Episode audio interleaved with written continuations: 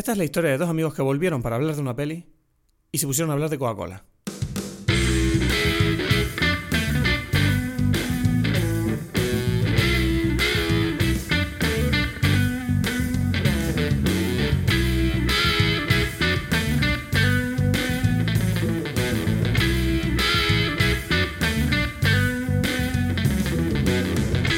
Hola a todos, bienvenidos a Dime Pelis. No, no estamos muertos. Mi nombre es Cristos Gacielo aquí desde Tenerife. En breve conectaremos, como siempre solíamos hacer, con Edgar Aponte desde Berlín. ¿Cómo estás? ¿Cómo te encuentras?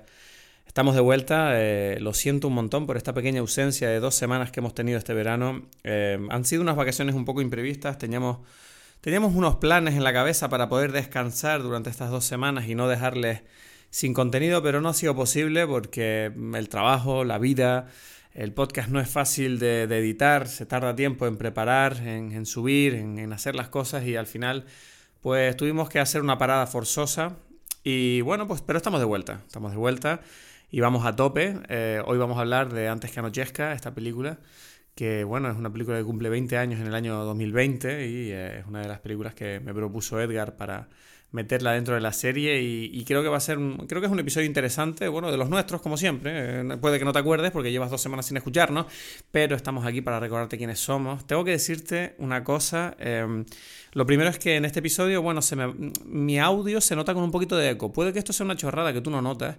Yo sí la noto bastante. Depende de dónde lo escuches, pero tiene un poquito de eco porque lo tuve que grabar en el salón de mi casa porque tenía a una amiga eh, quedándose eh, en, mi casa debido al tema de la pandemia. Su familia se vio afectada y tuvo que encontrar un sitio donde quedarse y obviamente le pusimos una cama y una habitación para que ella pudiera estar cómoda. Y bueno, eso ha hecho que tuve que grabar el, podcast en un sitio distinto del habitual y por tanto el sonido puede que se oiga distinto. Y bueno, ¿cómo estás? Espero que estés bien. Estamos viviendo, ¿no? Esta ola de... Eh, esta segunda ola, ¿no? De la pandemia, aparentemente está habiendo rebrotes por todo el mundo y y bueno, espero que estés bien, espero que hagas caso de las autoridades, espero que estés llevando mascarilla, espero que estés manteniendo las distancias y hagas un esfuerzo para que, yo qué sé, para trabajar entre todos, para que el mundo vuelva a esa normalidad que tanto echamos de menos y tan poco apreciábamos antes de todo esto. Yo el otro día estaba pensando eh, cuánto tiempo llevo sin ir al cine. Eh, me parece una locura, creo que nunca he estado tanto tiempo sin ir al cine. La última vez que fui al cine fue el 18 de febrero. Para ver Aves de Presa, además, que es una película que no me gustó mucho, no me entretuvo demasiado, eh, pero, pero es como que tengo muchas ganas de volver al cine, ¿no? Eh, y mucha gente eh, está interesante, ¿no? Este punto de vista de, esta conversación que está saliendo, ¿no? Con el tema de cómo las productoras y los estudios han intentado sacar el contenido en estos tiempos de pandemia, ¿no? Sobre el tema de de estrenar las películas, las series y los contenidos en general a través de internet o en, en eh, VOD pagando o, en servicios de streaming ¿no? que tengan un abono mensual.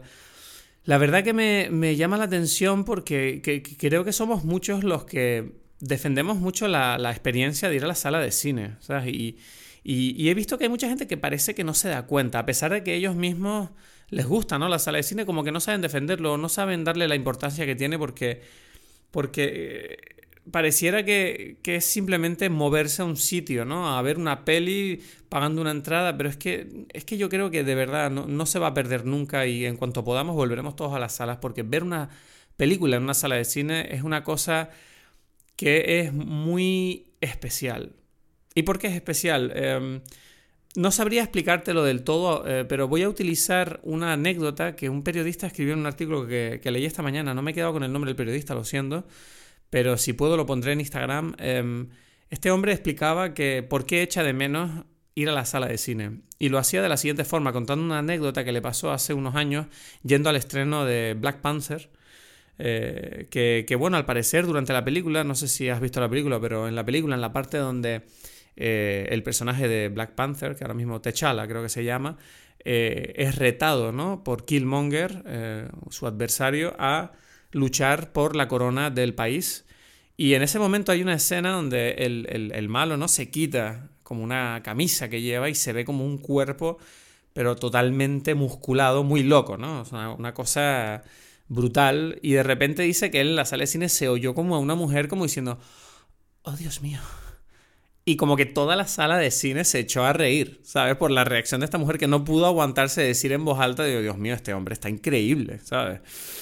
Y claro, aunque esa no fuera la intención, ¿no? De la película, creo que es un gran resumen de lo que es ver una película en una sala de cine. Tienes una experiencia eh, grupal, ¿no? Donde mm, yo creo que afecta mucho a tu forma de ver la película y de apreciarla cuando la ves en grupo a comparado cuando la ves solo, quiero decir. Sobre todo creo que además especialmente en comedias, ¿no? Que, que, oír a la gente reír a tu alrededor creo que te puede cambiar la percepción de lo que estás viendo de una forma brutal. Yo hace poco me vi, por ejemplo, Game Night y me partí de risa, pero luego lo pensé y digo, Dios, me habría encantado ver esta película en una sala de cine porque eh, tener las risas con, acompañado de gente, yo estoy seguro que habría elevado aún más eh, mi opinión de la película, que creo que es bastante buena, la verdad, me sorprendió bastante. En fin, todo esto para contarte que echo de menos ir al cine y que aquí cabe ya han abierto los cines, aunque es verdad que no hay ninguna peli interesante en mi opinión todavía. Y eh, tengo puesto entre ceja y ceja el estreno de Tenet. Aquí eh, lo van a poner en versión original aquí en Tenerife, donde me encuentro el 1 de septiembre, un poquito más tarde que en otros sitios. Eh, y es, es, ahora mismo mi mayor ilusión poder ir al cine a ver Tenet y poder hablarla aquí con Edgar. Y espero que ustedes también vayan al cine si pueden, manteniendo todas las directrices de seguridad que les impongan. Pero de verdad, tengo muchas ganas, tengo muchas ganas y lo he hecho muchísimo de menos. El cine es una cosa que me inspira, que me da la vida y, espero que vuelva pronto a formar parte de mi rutina habitual. Eh, aparte de eso, bueno, he vuelto del Festivalito de La Palma, un festival de cortometrajes, lo cuento aquí en el episodio. Eh, pronto vamos a sacar en redes nuestro cortometraje que hicimos allí, es una experiencia vital. Yo creo, si eres cineasta o te apetece hacer cualquier tipo de actividad relacionada con el cine dentro de Canarias, así que de verdad vayan al festivalito si se puede. Ha sido difícil con el tema de la pandemia, la verdad que esta edición ha sido distinta a las habituales, pero siempre es agradecido poder celebrar eh, esa fiesta del cine que hay en la isla de La Palma cada año. Bueno, no te voy a aburrir mucho más, eh, solo decirte que muchas gracias y has tenido que esperar mucho eh, por este nuevo episodio. Gracias por seguir ahí, gracias por seguirnos, por recomendarnos. Recordarte de que puedes seguirnos en Instagram y Twitter y que puedes recomendarnos, por favor, si te gusta lo que hacemos, recomiéndanos a tus amigos o déjanos una buena nota eh, en cualquier servicio donde nos escuches. Te dejo con el episodio de hoy, Before Night Falls, de Julian Schnabel.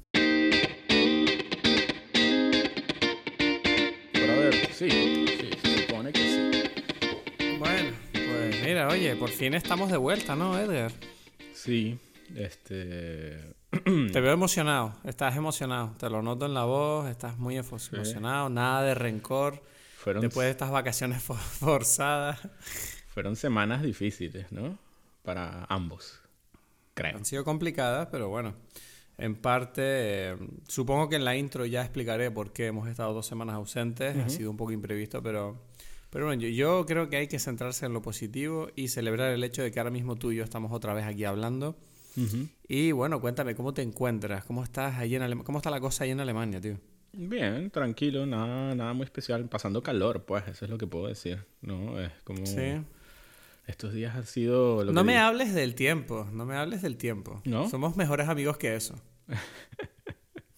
Pero las cosas intensas que hemos vivido en estas últimas semanas tampoco son para nosotros fuera del podcast, no para que todo el mundo lo escuche, ¿no? No, pero me refiero, yo qué sé, me, dijiste antes que tenías un pasaporte nuevo. Ah, hoy, hoy ya me dieron mi pasaporte alemán, sí. Entonces... O sea, ya eres alemán, alemán, pues. Sí, ya, ya tenía semanas haciéndolo, pero ahora ya se lo puedo demostrar a todos, ¿no? Cuando alguien pregunte y tengan dudas, yo les sacaré el pasaporte o el... Bueno, ya formas parte de, de la sociedad alemana y tienes detrás tuya un gobierno bastante fuerte. Es curioso. Sí, ¿no? O sea, un gobierno allí, no sé, no sé qué opinar acerca Que yo creo que además es un tema que conecta un poco con la peli de hoy, si lo piensas. Dice. Puede ser. Yo creo que a Reinaldo Arenas le habría gustado tener un pasaporte fuerte también, ¿no? le hubiese gustado ser un ciudadano con, con, derechos y deberes, ¿no? Exacto, es lo que yo siempre digo. Me parece curioso esta película porque yo sentía todo el rato es curioso cómo el comunismo tiene como unas características súper determinadas, ¿no? Y me, parece... yo viendo la película me sorprendía ante el hecho de que, de que había muchas cosas de este personaje que yo sentía que concordaban contigo, ¿sabes? Eh, de, él. Bueno, esto me parece interesante. Sí.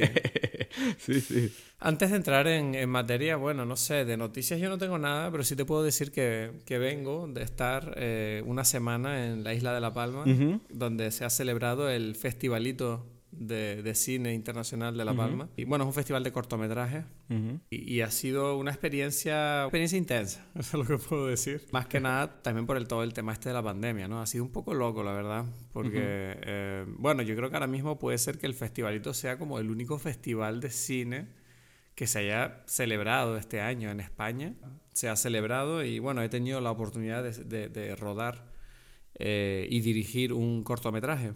Eh, que he hecho con, mi amigo Nacho. Pero una pregunta, porque tú estás hablando ahí de un festival de cine y eso, ¿por qué no, no, no formó parte de algo donde yo iba para allá y ¿Qué es eso? ¿Tú me excluyes de las cosas relacionadas con el cine ahora? ¿Cómo funciona no, eso? No sé, esto es un tema, la verdad que no te lo dije, pero porque no, tú tienes trabajo, pues. Esto es una cosa para la gente que no tiene trabajo.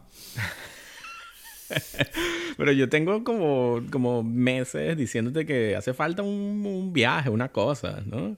Ya, pero no a La Palma.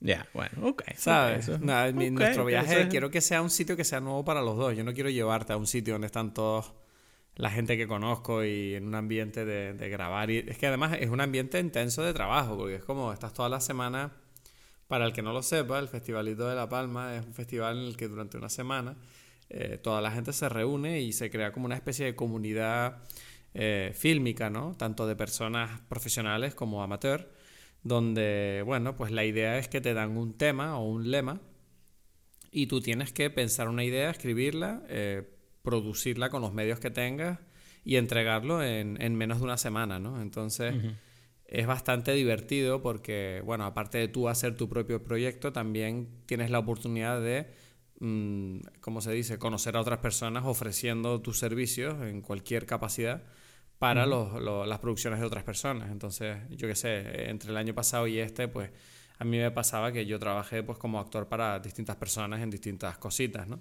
Aparte de que, bueno, mis amigos pues también hacían unos cuantos cortometrajes, aunque este año he tenido, he tenido poca participación. Y bueno, aparte de eso, pues he, dirigido mi corto, que era una idea que me, me, trajo Nacho, porque yo no tenía una idea concreta.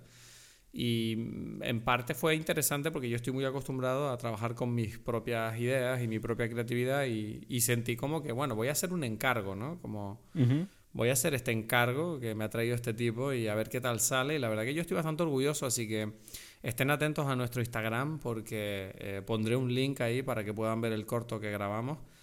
Y, bueno, que me digan qué opinan, porque bueno, el 99% de los cortometrajes que hay por ahí son malos y el mío no creo que entre en el 1%, pero tengo que decir que técnicamente estoy bastante orgulloso del trabajo de, los, de Tommy y de Esther y de Dani eh, que hicieron en el corto. Y bueno, obviamente Nacho, que es el único personaje del corto, también lo hizo bastante bien. Pero, pero bueno, ya veremos si yo como director dejo alguna marca en las personas que vean eso.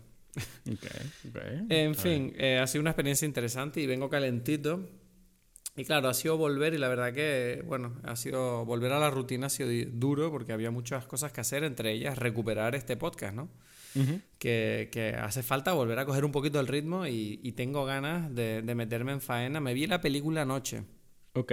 Y bueno, esta película es intensa, ¿no, Edgar? Eh, que si tú tienes algún... Que si, ¿Qué opinas? ¿Tú ya la habías visto en su momento esta película? Sí, sí, sí, sí. Yo la vi cuando salió. Quiero, antes de entrar en la película otra vez más, voy a hacer... Este es el último obstáculo antes de hablar... Este es el último obstáculo antes de hablar de la película. Eh, me gustaría saber cuál es tu bebida de hoy tematizada para esta película y sospecho que a lo mejor sé cuál es. Ok, ok, ok. Yo creo que esta es la, la bebida más fácil. O sea, esta es la cosa más obvia que, que, puede uno beber para esto y no y siento que es tan obvio que no, hace, no hacía falta como ponerse a inventar. Era algo ridículo de mi parte. Claro. O sea, es como que... Ya, entonces es como un clásico Cuba Libre, pues, sin más, pero, pero, pero bien no hecho, pues. No me dejaste adivinarla, pero era, era la que iba a decir. sí, Estaba jugando contigo, pero tú pasaste de mí y la dijiste. Porque era muy, muy, este, este jueguito había que hacerlo directo. Y yo creo que, que, que nada, lo, lo, pero sí lo hice así con, con gusto, pues, con un amargo angostura, con su limoncito bien hecho, pues, y con su roncito, ¿no? Y, con Pepsi. ¿Ah? Coca-Cola, Coca-Cola. ya, ya, ya. Digo, te imaginas, justo en el último momento la cagas y metes Pepsi. Y dices, mierda, no. Sí, en, en- casi que en cualquier bebida tú dices que Pepsi debería ser una opción, pero en esta específicamente como que tiene que ser Coca-Cola, ¿no? No, bueno, el otro día yo hablé con un tipo, eh, creo que fue Tommy, ¿no? Que estábamos en La Palma y me decía eso. Me dice, ¿por qué cojones hacen eso los restaurantes? Y digo, ¿el qué? Dice, ¿por qué tienen Pepsi en vez de Coca-Cola? Digo, bueno, porque es más barato, obvio. No, es más ¿Sabes? barato. Yo creo que la Pepsi es más barata en España. No, para nada. ¿No? No, no, no, no.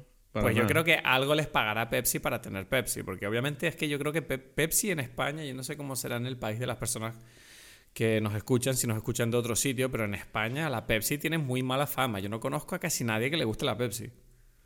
Eh, ya, pero, pero es una cosa de marketing y poco más, porque... eh, no, yo de sabor noto la diferencia, no me digas eso. Es mucho Bueno. más dulce la Pepsi. Sí, puede ser, pero, pero te digo que igual las, las Pepsi y las Coca-Colas en cada país saben distinto. Entonces pensar que existe una Coca-Cola universal y que esa Coca-Cola universal es más sabrosa que todas las Pepsi es un, poquito exagerado porque La es lo que te digo, tú Coca-Cola tomas sabe una distinto en Coca-Cola. todos los países.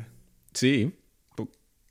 Sí, yo he hecho la Yo, prueba. pues, yo- no he hecho, yo no he notado la diferencia hasta ahora. No, porque y es, que, tomado es que ese es el tema. en- Es que esas diferencias son como un poquito una exageración de la gente. Existe, pero, pero, pero al final es una cosa que es bastante estandarizada y que igual... O sea, y lo mismo la Pepsi. Por eso es que es como que sí, existen diferencias, pero no son tan grandes como la gente las, las cree. ¿Sabes? Lo que pasa es que estás acostumbrado al tuyo, pero tú, yo, no, yo he hecho esto de probar una, Pep- una Coca-Cola de Estados Unidos una Coca-Cola de Estados Unidos, eh, mexicana, pero de Estados Unidos, que hay como Coca-Cola México, Estados Unidos. Hay eh, Coca-Cola eh, alemana. ¿Y cuál fue la otra Coca-Cola? Era una Coca-Cola. Todos lo hicimos un día. Eso fue como una locura que nos dio a unos amigos. Y, eh, bueno, pero la, este amigo- pregunta es, la pregunta es ¿cuántos oyentes habremos perdido ahora por estar hablando de Coca-Cola durante dos minutos? Pero lo importante es que quizás nos ganamos el patrocinio de Coca-Cola. Y eso ahí ya me da igual la gente. Exacto, me da igual la gente, solo quiero el dinero ahí de Coca-Cola. Sí, sí, sí. Bueno, en cualquier caso, no sé. El punto es que independientemente del sabor, en este caso específicamente, yo siento que es importante que sea Coca-Cola en lugar de Pepsi, porque no tiene el mismo poder cultural de la libertad de. de- Es menos, de- co- de es más capitalista. Claro, No, por menos. supuesto. Es Bueno, el, no, es el igual, sí. representante. Sí. Mm. Bueno, eh, yo qué sé, ¿te parece que hagamos la, la sinopsis? y Ah, exacto. Para la, Hay que hacer- hay para que la gente que no haya visto la película y que esté lo suficientemente loca para escuchar este podcast sin haber visto la película, les vamos a contar ahora resumidamente de qué va la película. Esta es la historia de Reinaldo Arenas, desde su infancia en un ambiente rural y su temprana participación en la revolución, hasta la persecución de que fue víctima más tarde como escritor y homosexual en la Cuba de Castro. Desde su salida de Cuba en el éxodo de Mariel Harbour en 1980 hasta su exilio y muerte en los Estados Unidos en 1990. Es el retrato de un hombre cuyo afán de libertad artística, política y sexual desafió la pobreza, la censura, la persecución, el exilio y finalmente la muerte. Ok, ok.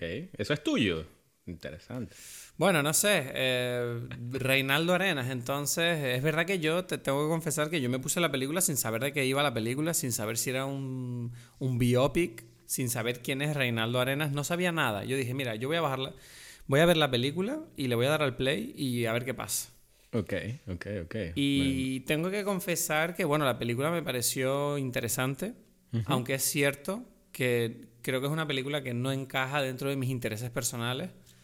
Eh, sí que me pareció interesante de verla y, tengo que decir que, bueno, no sé, eh, la, sensación con la que me quedé después de ver la película, ¿no? Es, sobre todo es, este, es esta sensación de, de, este, de, tristeza que tengo por este hombre, ¿no? Que siento que es una persona que se pasó toda su vida buscando un lugar en el donde encajar y jamás lo encontró del todo. Claro, yo siento que esta película, eh, al ser eso, como dices tú, una, una pe- película biográfica, eh, es, o sea, toma mucho, esto es como una redundancia, pero que tiene mucho sentido, de la personalidad de esta, de, de Reinaldo Arenas, ¿no? Y, y, y sí, como dices tú, esa, esa, esa vida que le tocó, ¿no? Bueno, no, no que le tocó, que, que él vivió, ¿no? Este, y que, a la que se enfrentó, en cierta forma, ¿no? Eh, eh, ¿Cómo es?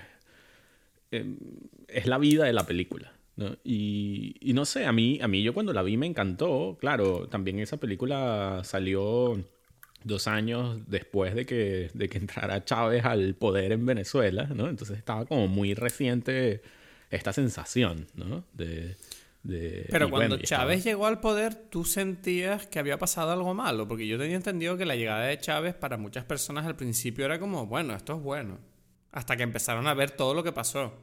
Para algunas personas, pero no para mí, ¿sabes? ah, tú tenías claro desde el principio que lo de Chávez no va, no va a salir bien, no iba a salir Claro, claro, no, no, no, no. O sea, eh, para empezar, eh, el hecho de que sea un militar que intentó un golpe de Estado, ¿no? Yo siento que eso es como... Eh, en mi caso es como una... Ya... Una mala señal. ruptura fundamental de principios, ¿no? O sea, como que es muy O sea, no creo que eso jamás suceda que, que, un militar que intente un golpe de Estado sea alguien que para mí, ¿no?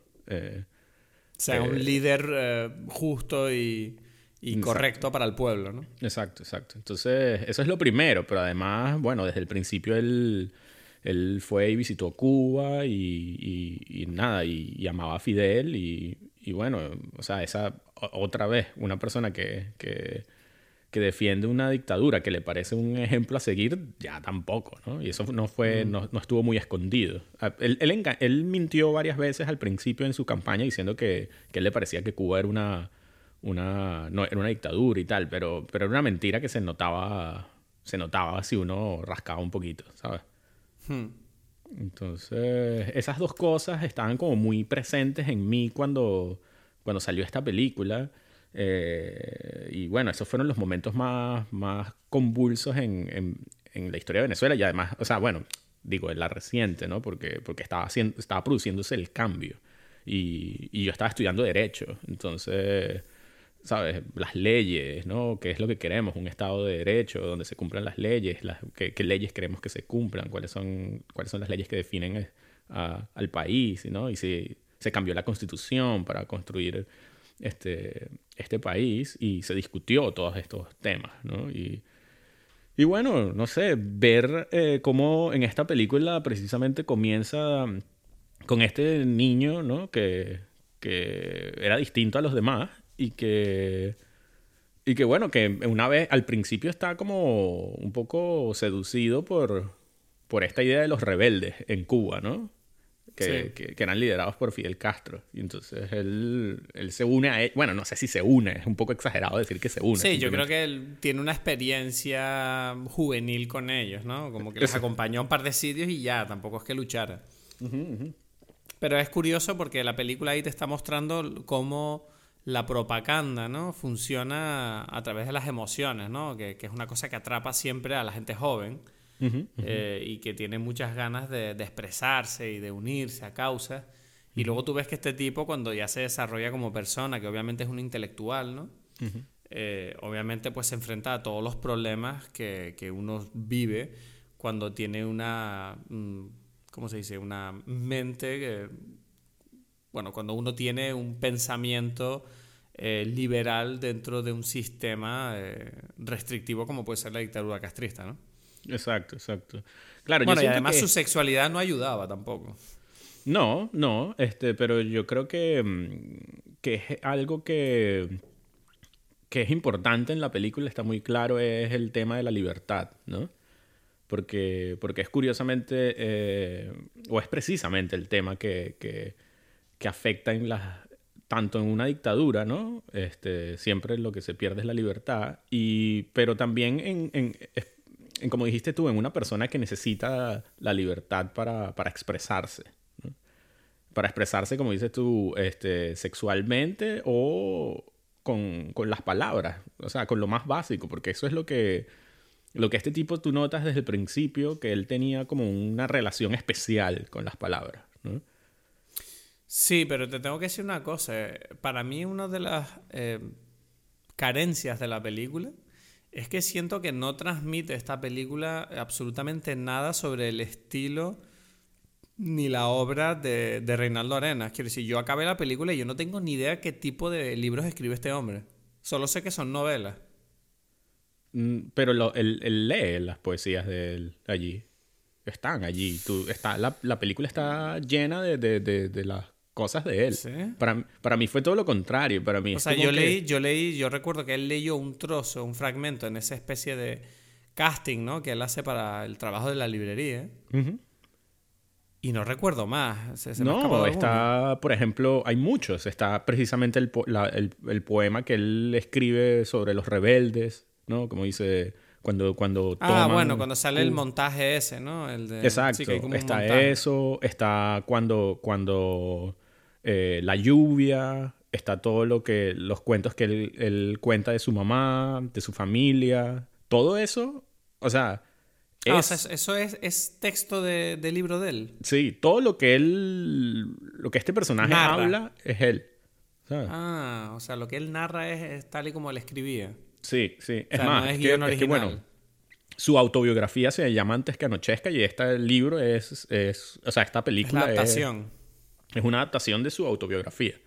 Sí, sí, sí. Ah, vale, vale, vale, vale. No, pues yo no era consciente de que yo estaba escuchando a, Vale, vale, vale, vale. Bueno, no sé, eso es un Para mí, para mí esa es una de las cosas que a mí personalmente más me, me, impactó y cuando la volví a ver, curiosamente se me había olvidado. Yo, yo cuando la vi ahora, yo me había quedado con la idea de, de, de este personaje, de lo, de lo que hablamos, como de la historia, ¿no? De, un personaje que tuvo que vivir al margen y que sufrió, eh, ¿sabes? Tanto, tantos problemas por, por, culpa de la dictadura, ¿no? Eh, yo eso es lo que recordaba, pero se me había olvidado cómo esta película era tan, lo que yo considero poética, ¿no? Por estas cosas que te estoy diciendo, que son las que más me llamaron la atención esta vez. O sea, no que se me habían olvidado que estaban allí, ¿no? Hmm. El, eh, todos esos momentos y curiosamente la voz es algo que me que me parece espectacular. Que, que, recuerdo que en su momento yo pensé esto de curioso que Javier Bardem, ¿no? que es español, haya interpretado a este personaje cubano. Y, yo no sé qué tan fiel es el acento, pero me da un poco igual porque eh, me, yo me sentía siempre como encantado cada vez que él estaba hablando. Ya sea, y me gusta que haya sido, ya sea en inglés o en español, como que trasciende la musicalidad de la forma de hablar de él trasciende el, el, idioma del, en el que habla, porque en la película cambia, ¿no? A veces es en inglés, incluso las poesías a veces son en inglés y a veces en español, ¿sabes? Yo te quería preguntar sobre eso, porque yo no entendía muy bien, quiero decir, ¿en Cuba se habla, se habla tanto inglés? Eh, eh, o sea, no, bueno, eh, la película está en inglés porque, porque es una, o sea, una película en inglés, pero no... O sea, los personajes cuando están hablando en inglés. Se supone que están hablando cubano, están hablando español en, en, la, pues, ¿Sabes? Es como cuando ves una película de, de, de, la Segunda Guerra Mundial y los tipos ahora Mismo, ahora mismo estoy alucinando, entonces. Pues yo, yo tenía. O sea, me parece súper raro. Que decir, qué raro. O sea, que decir, porque hay momentos donde él está hablando en inglés y de repente habla en español, en la misma escena, en la misma toma incluso. Y yo decía Claro, yo toda la película pensando, qué raro que hablan todo el rato en inglés. ¿Será que en Cuba a lo mejor se habla mucho inglés también y es muy común? Pero ahora me estás diciendo que entonces es simplemente como la adaptación para hacer la inglesa que se hizo así. O sea, me parece un poco una, una, decisión artística un tanto extraña. A mí, a, mí, a mí me gusta por lo que te digo, porque siento que el poder de la palabra de este tipo, y por eso me parece curioso que hay poemas, porque él pudo haber dicho, ok, pero los poemas siempre son en español porque así los escribió. Pero yo siento que me, que le da un poder adicional el hecho de que da igual si sea en español o en inglés. Este tipo estaba tan conectado con el poder de las palabras que, que, el idioma no cambiaba, ¿sabes? El sentido de, O sea, como que él va cambiando en la película, va cambiando la cosa y dices, sientes que sigue siendo igualmente musical, ¿no? No sé, no sé. Es que, ¿sabes qué pasa? Yo te digo, como una persona que obviamente no está aparentemente tan seducida por esta persona como, como tú.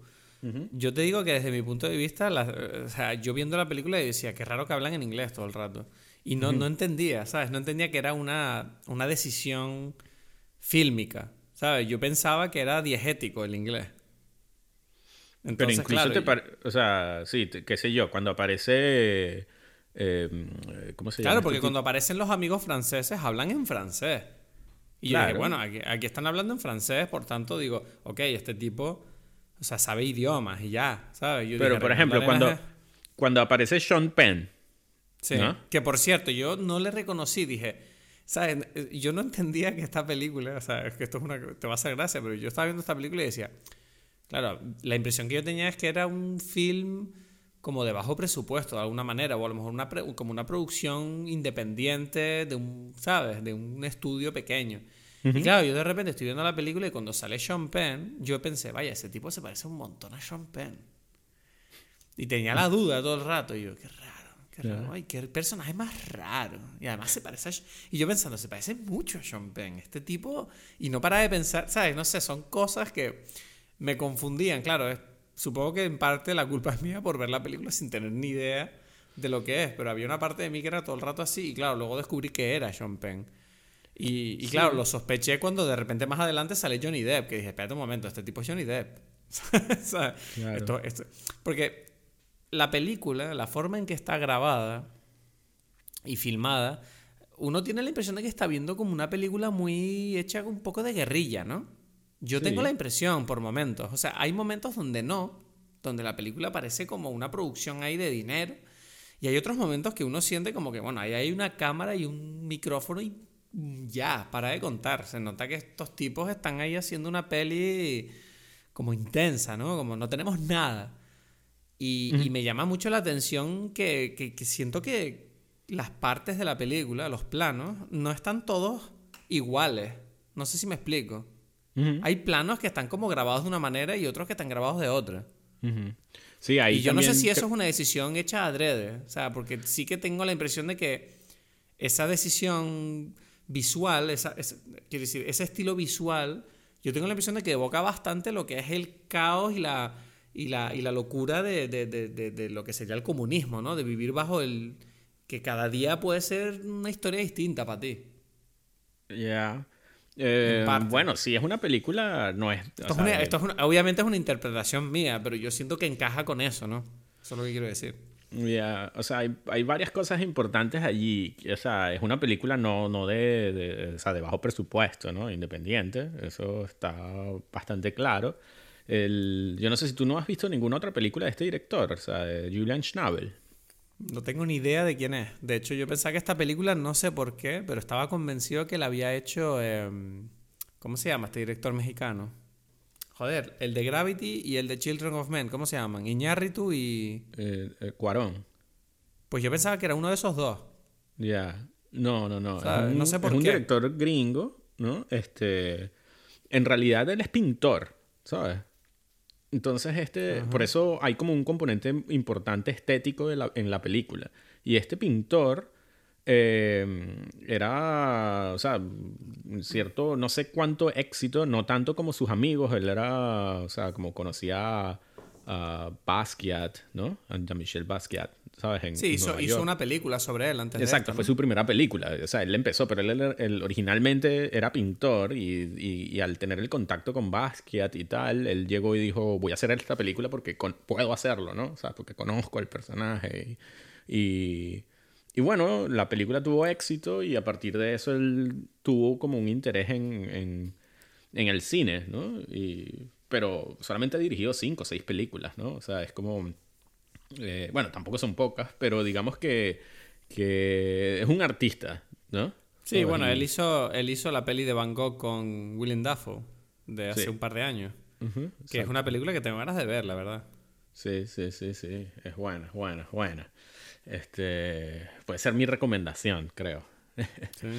Pero, pero bueno, eso, eso, o sea, es una película que, que al ser de un pintor, ¿no? Tiene obviamente un componente estético importante y como dices tú, eh, las imágenes, bueno, yo sé que, que, que, no solamente hubo un, o sea, fueron dos directores de fotografía, yo no sé por qué, o sea, no sé qué, qué significa eso, o sea, cómo fue el rodaje, pero, pero bueno, digamos que, que en cualquier caso sí hay un interés eh, visual, ¿no? De la película, no es cualquier cosa. Y, pero, pero a mí no me deja de, de, O sea, no dejo de decir que lo que más me, me mueve es la, la poesía, ¿no? Como, como digo yo, o sea, como la, la voz. A ti no te... No sé, a ti no te pasó eso. Tú, tú como... O sea, porque para mí la poesía siempre tiene como unos componentes que pueden ser difíciles porque dices como que no entiendo, ¿no?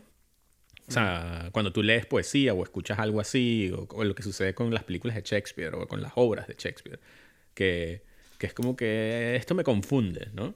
Pero hay veces que no, hay veces que, o sea, si, si conecta contigo, la, la, poesía tiene como un, o sea, junta la palabra con la musicalidad, ¿sabes? Y esto yo lo sentí con esta, en esta película, ¿sabes? Bueno, yo creo que obviamente la cultura cubana siempre ha tenido ese elemento, ¿no? De atractivo para el resto del mundo. Quiero decir, tienes que ser un tienes que ser un cadáver para no sentirte atraído tanto por la musicalidad como la, la, pasión que tiene la cultura cubana por la música, por el baile eh, y por, toda la originalidad. O sea, los cubanos son personas eminentemente, eh, no, ¿cómo diría yo? Eh, ¿Cómo se dice? Mm, son vividores un poco, ¿no? Son gente que les gusta cantar, que viven a tope y en parte supongo que la historia de su país es la que nutre un poco esa facilidad que tienen todos por disfrutar de los pequeños momentos, ¿no? y, y, sí, no sé, o sea, yo obviamente entiendo lo que quieres decir y, es verdad que es muy, muy seductor, ¿no? Tanto la forma que tiene de comportarse, como la forma de hablar, como las actividades que ellos hacen en pantalla, uno siente que tiene ganas de, de ser un poco más así, ¿no? Como uno se siente aburrido junto a, la cultura cubana, ¿no? Como dicen, esta gente tiene estilo y ganas de hacer cosas. pero, pero, yo siento pero al mismo tiempo, al mismo tiempo yo siempre siento como, como, que por mi experiencia personal siempre siento una pared. O sea, yo me, siempre me siento espectador de la cultura latina, porque aunque yo tengo esa, ese acercamiento, ¿no? Por el hecho de haber crecido en Canarias, Em, y me siento lo suficientemente cómodo como para poder discutirlo, pero sí que es verdad que no, yo soy muy consciente, siento como esa, soy muy consciente de mí mismo cuando, cuando tengo que apreciar estas cosas como, como el hecho de que yo me siento un poco un turista, ¿no? Porque no tengo esa, esa música en las venas o esa, esa no sé, esas ganas de sobrevivir que, que, uno tiene ante la adversidad como, como este personaje que es Reinaldo. Yo creo que, o sea, mm, sí entiendo un poco lo que tú dices, pero, y, claro, yo quisiera como solamente, como que, mm, eh, aclarar un poco, porque creo que más que latinoamericano es caribeño, ¿no? Esto es como un... Sí, esto, es un esto es algo muy caribeño, o sea, un argentino no, no tiene nada que ver con esto, un boliviano tampoco, ¿sabes? Sí, bueno, igual generalicé un poco, pero... No, no, ya, pero, pero es que yo lo digo porque yo sí lo siento, porque yo soy del Caribe, entonces como que es verdad que, que a mí no me parece particularmente extranjero, ¿no? Claro, eh, claro. Pero, pero, y, y, sí, siento que una parte de, de, de la... De, de, la conexión va por algo que reconozco, ¿no? De, de cómo habla él. Pero, mm, pero sí, este, claro, está en él, en el personaje de Reinaldo Arenas, está todavía más, más fuerte, porque, porque es lo que lo, como él es capaz de expresar y ver al mundo, es la forma en que él, el que él eh, vive, ¿no? O sea, es como sí, no, él, él, es un poco, él es un poco Woody Allen, ¿no? O sea, es un poco al es un Woody Allen de una dictadura, porque tú lo ves cuando se expresa es un tipo divertido, en verdad, es muy cínico. Exacto, sí, sí, sí, sí. Yo, bueno, yo después de, haber visto la película, no solamente leí varios libros de él, sino que también este, vi las entrevistas, ¿no? Ajá. Porque tú ves las entrevistas, por ejemplo, donde él habla y, en, Nueva York él explica su vida y dice, bueno, yo me como esto, un poquito de baby food cuando yo estoy sí, sí, sí. ¿no? y, y tú dices, tú estás viendo eso y yo estoy como que puedo escuchar a este tipo hablando todo el día, ¿sabes? Sí, es verdad que es muy atrayente en ese sentido. Pero también porque te digo que tiene un elemento humorístico todo el rato. Él se toma risa todo, ¿no? Se le nota que él en parte no se toma muy en serio a sí mismo, ¿no? No. Y yo siento que eso es lo, la característica esencial de este personaje y de esta, o sea, de, de, Reinaldo Arenas como, como, como poeta, fue lograr ver con lucidez la vida, ¿no? Es como que tú sientes que él ve claramente la vida, ¿no? Y, y, bueno, la vida tiene cosas... Eh, horribles, ¿no? Él le toca vivir cosas horribles, ¿no? Eh, desde la represión de estar en la cárcel más horrible de, Cuba, ¿sabes? Eh, eh, y, ser perseguido que tener que vivir en el, en el bosque, o sea, en, el, en, la selva, pues ahí, en el monte, ¿no? Y, hmm. o sea, escondiendo, escondiéndose porque ni siquiera sus amigos, o sea, podían, ¿sabes? Tener contacto con él, ¿no? Eh, y sin embargo, él transformó toda esa experiencia en algo que, que, que transmite como una, una, vida que no es solamente miserable, ¿sabes? A mí me hace gracia cómo yo estaba viendo la película y, y, tengo que confesar que me llamaba la atención todo el rato cómo la condición sexual siempre ha sido como un tema que, si uno lo piensa, en realidad no es nada importante, pero en la sociedad siempre se le da demasiada importancia. Y yo no paraba de pensar en, ¿me vas a decir en serio que estos tipos que están ocupados en luchar con Estados Unidos, en mantener, yo qué sé, su régimen y todo eso, de repente es como que para ellos es importante lidiar con el tema de los homosexuales? Pero bueno, para mí... está, pues, está muy bien mostrado en la película. Sí, sí, no, pero me, quiero decir, me pareció fascinante, por ejemplo, la parte donde le hacen el examen de homosexualidad al tipo para darle permiso para irse. Claro. Pero, que yo dije, pero qué clase, qué estupidez. Yo decía, no para de pensar que qué clase de estupidez es esta, ¿sabes? De cómo simplificamos a las personas hasta un punto de, mira, yo entiendo esto de esta manera, ¿sabes? Entonces, sí. No sé, es como. Pero no es por. Eh, eh, lo importante es que, que, que, hay que entender es que en este caso no es por la homosexualidad. Nunca, o sea, muy pocas veces las dictaduras son por las cosas que, que al final lo son. Por eso ese, ese examen se muestra como una cosa muy absurda. No porque ellos, ellos no pensaban que, que ese examen demuestra si eres o no. Ajá. No sé, ¿sabes? No es que los tipos, los cubanos eran tan estúpidos que pensaban que con eso lo iban a saber o no, sino... Vale. Eh, es como, como... Es una ¿Qué eres capaz de hacer para irte? Claro, es como humillarte, ¿no? Y, o sea, ese, ese, ese, ese lado. Por otro lado, lo interesante es por qué, o sea, por qué en ese contexto eh, en Cuba era un problema. Y era porque, y eso es lo, lo, otra vez lo interesante, no era por ser homosexual, era por ser, según ellos, una desviación inventada por Estados Unidos de la modernidad, ¿sabes? Ah, vale, es verdad, porque ellos decían que los homosexuales eran un producto del capitalismo. Exacto, exacto. Entonces imagínate lo que es eso, ¿no? O sea, otra vez, es, es muy, muy... O sea, hay que entender que, que, estas cosas, yo siento que siempre se simplifican pensando que es como que, ay, es que el ser humano tiene un problema contra los homosexuales o contra... No, contra las personas distintas. No, es, es los sistemas con, con la diferencia en este caso, ¿no? O sea... Sí, que toman los significados, ¿no? Claro, en este caso, o sea, todas estas, las dictaduras comunistas quieren, precisamente, hablan de la igualdad, ¿no? Como valor fundamental por encima de la libertad. Entonces es como que todos tienen que ser iguales, ¿no? Hmm. Eh, hay que igualarnos. Entonces igualarnos en este caso era como que todo es, es lo igual y el que es distinto es, eh, es un problema, ¿no? Yeah. Y, y, eso como concepto, porque cuando tú ves ahí lo, lo, lo que él dice de, de de, de, que todos los, que había muchos militares gays y tal en esa época. Sí, a mí me encantó esa escena donde tú ves que los militares llegan en medio de la noche, ¿no? Y parece que los van. Yo pensaba que los iban a matar o algo, ¿sabes? Como que él se iba a quedar tetrapléjico el resto de la película. Y, y, de repente ves que no, que se los empiezan a follar todos ahí. Yo decía, ¿pero esto qué es? O sea, yo, ok, esto sí que no me lo esperaba, me encantó, ¿sabes? Fue como. Dije, ok. O sea, claro. Cuba es un país complicado. Claro, porque, porque es otra cosa muy interesante de las dictaduras, es que no, no logran ver la realidad, ¿sabes? No están. Claro, eso sí. Ellos quieren moldear la realidad. Pero exacto, exacto. Es porque ellos tienen construir un mundo que en teoría es mejor. Y eso, y eso es lo, lo, que, lo que es una dictadura, no es más que eso. Da igual en qué, qué versión es, ¿no? Y entonces por eso a mí siempre me preocupa cuando vienen las personas, porque la mayoría de las personas que, eh, o sea, los políticos, o las personas que piensan políticamente, lo que siempre quieren es como un mundo mejor. Entonces es como el mundo mejor como es. Bueno, es donde todos somos así y tal. Y es como que, mira, una vez que tú lo empiezas a definir y tú empiezas a poner la idea tú y quieres que todo el mundo siga ese camino, mmm, es peligroso, ¿sabes? Incluso con buenas pero bueno, intenciones. Pero tú puedes hacer eso desde cualquier punto de vista. Eh, no, como persona tú individual lo haces. Pero una vez que un colectivo lo hace y, y, y, empieza a presionar de que esa idea es la idea mejor y tal, entonces ahí es donde se vuelve peligroso. ¿Entiendes? Mm. Ya, pero si estás defendiendo que la gente pueda ser sexualmente libre, también mm -hmm. es peligroso.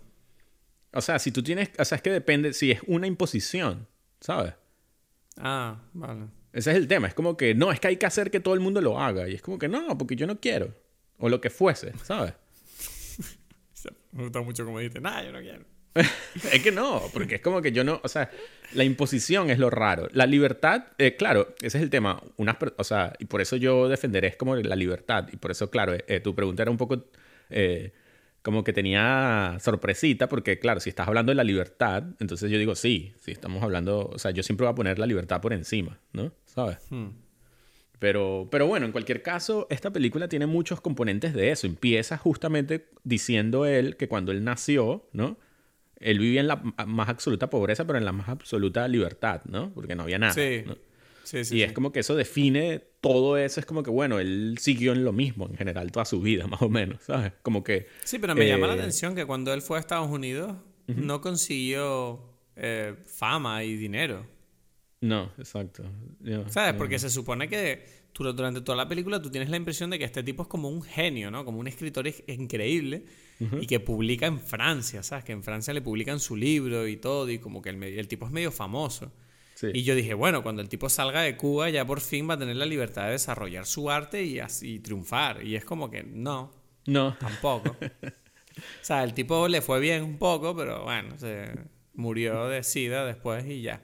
Claro, es que eso es lo otro que es interesante de, esto que, que, hablaba antes de, de la lucidez, ¿no? Y una vida no tiene, no tiene estas, estas finales o, o desarrollos lógicos, ¿no? ¿Sabes? Es como, bueno, no, o sea, en, en, Francia... Sí, no, no, no, va a llegar ese momento en el que de repente todo va a ir bien. Es como, no, puede que todo vaya mal y vaya peor. Puede, puede llegar como puede también no llegar, ¿no? La vida es mucho más complicada de lo que muchos quieren. Y por eso, ¿sabes? A mí me parece como muy, este, otra vez, muy bonito. Bonito no, esa no, no me gusta, porque esto no es bonito. Es otra vez muy, muy claro. Poético. Muy, claro de pensamiento, ¿no? Y de, y de entender el mundo, eh, su visión de este, de este personaje, porque tú notas que él no, a pesar de haber sufrido todo eso, él no entra en el resentimiento. Es como que, bueno, nadie quiso ser famoso porque, porque, porque no me quieren, porque soy gay. Él dice simplemente como que, bueno, es difícil porque, o sea, él dice como algo así, como que tengo todas las características para no tener ningún éxito, ¿no? Como que soy anti soy anti izquierda, soy gay y soy anti religioso, no sé qué es lo que dice, ¿no? Es como que dice algo así, ¿no? Y dice, cumplo todas las características para que nunca se me publique nada, ¿no? Y es eso, él no lo, no lo dice como un reclamo, como que debería ser que no, sino como es así ya, ¿sabes? Como que eh, la vida no, no, otra vez, porque una, si lo haces como persona libre, no estás pensando en que, en que tienes que obligar al mundo a que, a que sea así, ¿sabes? Ya. Y, y, él lo expresa de esa forma, ¿no? Eh, él lo dice también cuando, cuando llega a, a Estados Unidos, él dice eso de, de, que, mm, ¿cómo es que es? Como que tú tienes que, en Cuba, tú tienes que decir que todo, tienes que, mientras te están pateando, tú tienes que, que dar las gracias. Sí, él compara, no, él dice, él compara la vida capitalista con la vida comunista, ¿no? Que dice que en el comunismo, cuando te están jodiendo, tienes que eh, aplaudir y, sentirte feliz. en cambio, en el capitalismo tú puedes gritar. Exacto, exacto, Pero te van a joder igual, pues. Te van a joder, claro. Es que, como el, tema precisamente es pensar que, la, que, que, que, el mundo por, en sí es como un sitio que puede ser como maravilloso, justo, ¿no? ¿Sabes? Es como otra vez esa claridad de pensamiento. Sí, a mí lo que me gusta que dice en, en esa, en ese chiste es que no por irte a vivir a un país capitalista todo es maravilloso. ¿Sabes? Que si, ambos sistemas son una mierda y funcionan de maneras distintas. Exacto, exacto. Pero por eso, pero hay una diferencia muy grande con respecto a, a, a, a cómo, cómo destruye tu psique esta cuestión donde, donde tienes que pensar, tienes que, que, decir que piensas de la otra forma. No puedes, ¿sabes? Como que no, no estoy de acuerdo, ¿sabes? Ya. Eso, eso es muy distinto, la opresión que eso significa, ¿no? El poder, el no poder demostrar, eh, expresar tu, tu, verdadero sentimiento, tus verdaderas ideas, ¿no? ¿Y qué me dices del casting de Johnny Depp como estos dos personajes? tan opuestos, supuestamente. Supuestamente, ¿no? Es como... Quiere decir, que ¿crees que es, obviamente pareciera que es adrede, ¿no? Como una especie de metáfora de alguna manera de decir, mira, una persona que es capaz de meterse todo cosas por el culo vestido de mujer y estar ahí haciendo un show, eh, puede ser también una persona que, que sea la, la, la, la, persona que más reprime este tipo de comportamientos en una posición de poder, a pesar de que por dentro también quiere, él quiere una buena polla. Yo no, o sea, no lo sé. Estas cosas. Es me que no entiendo como- muy bien por qué él interpreta a los dos personajes. Quiero decir, me gustaría saber qué, qué opinas tú de eso. ¿Qué, qué Sí. significa dentro del contexto de la película? No sé, sabes que lo, yo lo pensé y nunca, nunca.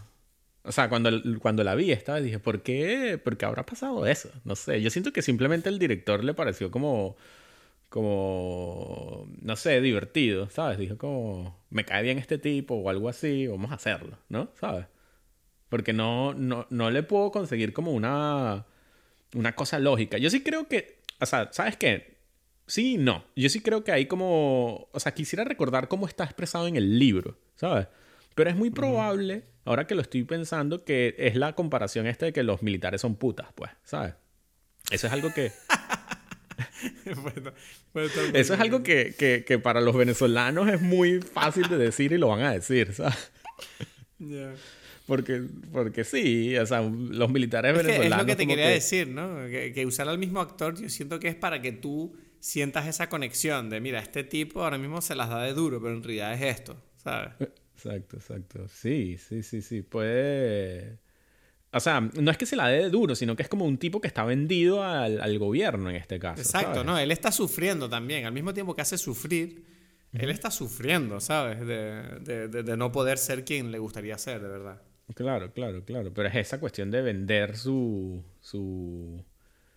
Eso, sí, de, de, de, de- de vender su ideal, ¿no? Eso es lo interesante porque ¿quién es el personaje? O sea, este personaje incluso no es el malo de la película, el, por ejemplo, el militar este. El, el- lo más parecido a un malo en la película es el amigo de él gay que lo, que lo traiciona, que, ¿sabes? Que, le roba el globo, ¿no? El que, que se- le ro- ajá, que se roba el globo para irse él, ¿no? Este personaje es justamente todo lo contrario de eso. Es como que él no. de, de no vivir en libertad, ¿sabes? De ser él quien es, ¿no? De darle. Es como que. eh, Reinaldo Arenas pudo haber. Pudo haber eh, dicho, ¿saben qué? Yo, yo escondo que soy gay, ¿no? Pero él no lo hizo. Él simplemente sabiendo que lo iban a meter preso y todo. Es como, no, yo soy, yo soy esta persona, no puedo ser otra, ¿sabes? Sí.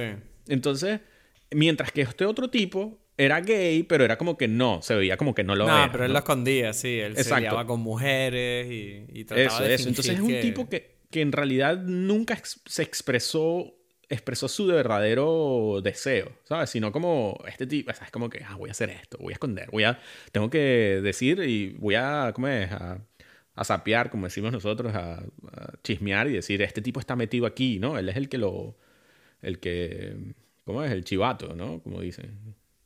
Y... Sí. Exacto, es como que, pero, pero tú no, no es tu amigo. No, es como que él no tiene, él no expresa su, su verdadero senti- su, su verdadero yo, ¿no? Es un tipo que vive de acuerdo a lo que el entorno le, le proponga, ¿no? No, y me hace mucha gracia cuando, cuando ellos eh, follan por primera vez, que el tipo lo tira al suelo y le dice, ¿quién es el hombre? ¿sabes? Y Reinaldo le contesta como, bueno, eres tú, que eres el capitán de judo aquí, no sé. como que eres el campeón de judo, ¿sabes? Me encanta la, la, la- cómo él no entra al juego de él, ¿sabes? Como, mira, no sé qué estás haciendo. Si vamos a follar, follamos. O sea, pero ¿qué, Exacto, es como que, qué te pasa a ti con tu emoción aquí? No sé, me Exacto. hizo mucha gracia. El personaje es que Es buenísimo, es curioso, porque... el personaje de Reinaldo es curioso que no habla mucho, pero cuando habla lo hace con una desfachatez que, que, que uno no se espera, ¿no?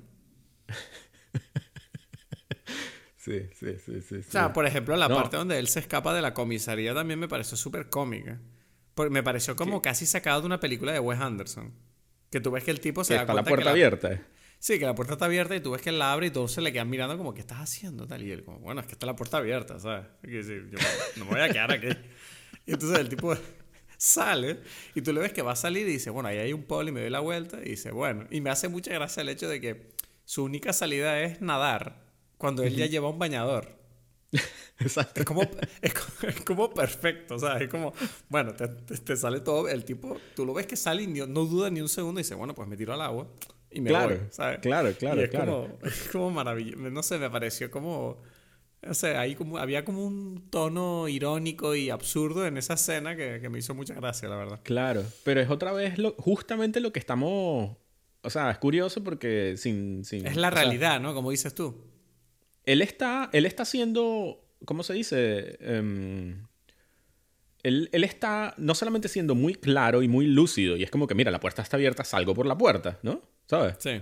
Y, y es como que él está siendo libre de verdad, ¿no? Es como que yo no tengo por qué estar aquí, me salgo, ¿no? Mientras que los otros, Claro. ¿sabes? Como que manti- se mantienen en su... En, En, el la sistema. mentira. En el sistema, ¿no? Es eso, es como que, mira, todos podían haberse escapado, ¿sabes? Hmm. Y es como que no, te- te man- se mantiene allí en, en su... En la cárcel, ¿no? En la cárcel que tiene cada uno. Entonces es como que... Eso es como que quizás lo que da, lo que te puede dar como una tristeza adicional al ver la película es eso que tú describes de, o que estamos hablando de, de imagínate, ese tipo simplemente estaba siendo él, libre, ¿no? Pero es como que no, todo, no es tan fácil como parece, ¿no? Ya, sí, te entiendo perfectamente. Es como que muchas veces creemos que lo somos, ¿sabes? Sí, yo por ejemplo me lo dices ahora y lo pienso y digo, vale, hay aspectos de mí que, que obviamente me guardo, ¿no? Que no digo abiertamente. Porque sé que no gusta o a lo mejor no encaja con mi entorno y, y yo creo que recientemente, precisamente en esta última semana en el festivalito, he, he tenido una pequeña como revelación al respecto. Me parece curioso que estemos hablando de esto porque me he dado cuenta de que, que, bueno, yo tengo unos intereses que, que a lo mejor no encajan con mi entorno y no sé por qué me esfuerzo a querer aficionarme a, a cosas de otras personas solamente para caerles bien. ¿Sabes lo que te digo? Sí, sí, sí, exacto. y es como que hay un punto en mi vida, y yo ya tengo una edad, ¿sabes? Y ya digo, "Oh, creo que recientemente la relación que tuve fue esa, fue de, bueno, a la mierda, pues, eh, si estos tipos hacen cosas que a mí no me gustan, no las voy a hacer. Exacto. ¿Sabes? Es como esta mentalidad de, no sé, yo, yo tengo amigos que salen de fiesta todo el rato. A mí no me gusta estar de fiesta toda la noche y luego estar todo hecho mierda al día siguiente. Pero Exacto. lo hacía, a veces lo hacía, porque digo, bueno, es que esta es la vida, ¿no? Es lo que hacemos, es lo, que, es lo divertido, la vida es eso, y luego recordar las fiestas. Y luego te das cuenta de como, no, o sea, a mí me gusta pasar la noche aquí en casita, estoy a gusto. ¿Sabes? Sí, es Y, no, simplemente... y pareciera que si lo digo es como, ay, es que tú eres un aburrido. No, o sea, soy distinto a ti, imbécil. Es, es simplemente tú expresar... El insulto es gratuito, pero me apetecía. Sí, es, es simplemente expresar lo que tú, lo que tú quieres, ¿no? Sin, sin, sin la cárcel de, de la sociedad, ¿no? Hmm. Y ser tu, tu mejor versión, ¿no? La tuya, Ah, no no, la que, la que, la que, ¿sabes? No la que tú sientes que, porque esa es la trampa, ¿no? Como que la que tú sientes que debería ser, ¿no? Ya. O sea, Reinaldo Arena es como un animal espíritu para la gente que quiere ser libre, de verdad. Sí, O sí, sé, sé tú mismo, ¿quién eres tú? Y si lo que eres es un psicópata, suicídate. ¿Sabes? Porque es, que es lo único que te puedo decir. Ya, ya, ya. Es que claro, eso, yo siento que eso es lo que, lo que complica estas conversaciones, porque es como que, claro, la gente siempre se va al extremo, ¿no? Y entonces se va como que, bueno, y si eres un pedófilo y tal, y es como que, bueno, ya, o sea, no, o sea, Ya. No, pero es lo que tú dices siempre. Hay, para mí el concepto de libertad, ¿no? Eh, Tú me lo explicaste mejor que nadie. Es la idea de que todo el mundo tiene la libertad como algo positivo. Y es como, no, la libertad no es positiva negativa. La libertad es libertad. Y es como, si tú quieres vivir en un sitio donde todo el mundo es libre, pues vale, pero tú eres libre y el loco que tiene una pistola arriba de la calle también es libre, ¿sabes? Entonces, tú sabrás. Ahí diviértete en tu libertad, a ver qué pasa. ¿Sabes? Exacto. Entonces, entonces, claro, a mí me- Sí. recuerdo que cuando tú me dijiste, me explicaste eso de Venezuela, ¿no? Que es como, mira, Venezuela es un país muy libre. Tú puedes hacer muchas cosas. en bueno, Venezuela. era, ir ahí- era, ¿no? Exacto. Ya, bueno, ya pero no. era, pero me refiero que aún así la libertad a pie de calle es mucho más libre que aquí, ¿sabes? Que si tú en Venezuela puedes, como tú dijiste, ¿no? Tú si quieres Ya, pero eso era antes, ese es el puesto de- tema. Ahora está Ha demasiado, ¿eh? el gobierno como que controla mucho, pero, pero sí, me refería como más bien a esa versión, como dices tú, anterior, Vale. ¿no? De, de libertad. Pero bueno, sí, o sea, no, no quiero, me da igual. Sí, sí, sí, pero Sí. es eso, es lo que tú estás diciendo, ¿no? Pero sí, el concepto de libertad como me parece interesante, ¿no? Que, que a muchas personas, de, de hecho, creo que esta conversación la he tenido docenas de veces, ¿no? Y la gente siempre como que me sorprende ver que a la gente le sorprende cuando les das ese ejemplo, ¿no? Del hombre con pistola. Claro, claro. Y es como, Pero y que- es como, claro, es que es tan fácil caer en la demagogia de los discursos políticos que hablan de libertad como algo eminentemente bonito y positivo, ¿sabes? Y es como, bueno, todos son equilibrios en la vida, ¿sabes? Claro, y, y yo creo que, que a mí siento que el, que el, que, la, que la libertad ha perdido mucho en los últimos años precisamente eh, en algo que en, que en esta película es muy importante, es lo más importante, que es la palabra, ¿no? Y es la capacidad de expresarse, porque siento que, que estamos como muy, o sea, no sé si los, los medios, los social media o lo que fuese, ha, hecho como una homogeneización de la conversación, donde es como que, pero ¿de qué lado estás tú? ¿De este o del este? no, y, no y creo que no solo ha hecho una homogeneización, sino sobre todo ha, ha producido una cultura de autocensura porque la gente tiene miedo, ¿sabes? Eh, hemos entrado en un periodo en el que pareciera que la gente que tiene la libertad de decir lo que quiere, eh, pareciera que la gente con menor nivel, nivel intelectual es la gente que grita más alto y que son más grandes. Y, yo siento que las personas que muchas veces tienen opiniones que puedan no ser políticamente correctas, pero sí ser, o sea, ¿cómo se dice? Correctas en sí mismas, se están callando porque tienen miedo de las repercusiones. Y es como, bueno, es que, ¿en qué mundo vivimos si la gente no puede expresar lo que es mejor para el grupo? ¿Sabes? es que no sé si es lo mejor. Es que es el, lo difícil es eso. Yo creo que es más bien como lo de el ejemplo de la cárcel, ¿no? Es como que, uff, puede ser muy complicado. ¿En qué problema me puedo meter yo si, si simplemente abro la puerta y ya, ¿no? Ya, ya. bueno, obviamente está para abrirse, ¿no? Sí, obviamente me estoy dando cuenta de que yo estaba siendo subjetivo ahí, pero igualmente, ¿sabes? Quiero decir, esa autocensura que, que la gente se impone es curiosa. pero mira, un canario, un canario importante no es Javier Bardem, pues. Bueno, Bardem nació en Las Palmas de Gran Canaria, pero no creo que creo que se fue muy pronto después. ¿Sabes? No, no, no vivió. Tengo entendido que no vivió mucho tiempo en Canarias y, y, también tengo entendido que él no da ninguna importancia a su origen. Es decir, él no tiene ninguna relación con Canarias. ¿Qué te parece? Porque yo siento que Javier Bardem en ese, más o menos en esa época era como para mí imparable. No que no, o sea, esta película me, me recordó que Javier Bardem es como un actor increíble. No, pero te lo recuerdo. Yo nunca lo olvidé. O sea, Javier Bardem no, es un ya, Ya. O sea, es increíble este. O sea, de hecho, yo siempre he dicho que el único actor español que se atreve a. Es el Al Pacino español, ¿sabes? Es el Robert De Niro español. Es, impresionante el nivel de este tipo. O sea, cuando tú ves esta película, no. Es como una de las que me. No puedo no. No sorprenderme. Porque este personaje o sea, porque Javier Bardem para mí, físicamente, es como un, como un cavernícola. ¿sabes? que lo estábamos hablando viendo la película? Que yo, eh, estábamos viendo la película porque hay una escena en la que está, él, está, él está en el coche con el, el amigo este que le, le, toca como la pierna, ¿no? Y él como que se ofende. Y yo recuerdo verlo de su perfil en ese plano y estábamos, lo dijimos en voz alta, como, este tipo, ¿verdad? Javier Bardem tiene un físico realmente extraño. O sea, tiene una nariz que es plana. ¿Sabes? Y es como. Es increíble que este tipo es tan buen actor que, que, es capaz de superar lo que en otra. En otra realidad podía haber sido una barrera, que es como, bueno, este tipo... Exacto, exacto. Y es como, bueno, no... Porque tú sientes que, o sea, además lo, lo, lo expresa, porque tú, tú sabes viendo la película que Reinaldo Arenas es como frágil, pequeño, como flaco, como, hmm. o sea, ¿sabes? No, o sea, tú, uno lo entiende a pesar de que no lo ve. No sé cómo explicarlo. Es como que tú estás viendo a Javier Bardem, que es como un cavernícola, pero tú sabes que él, que, o sea, él te está mostrando su fragilidad, ¿no? Sí, sí, sí. No, es...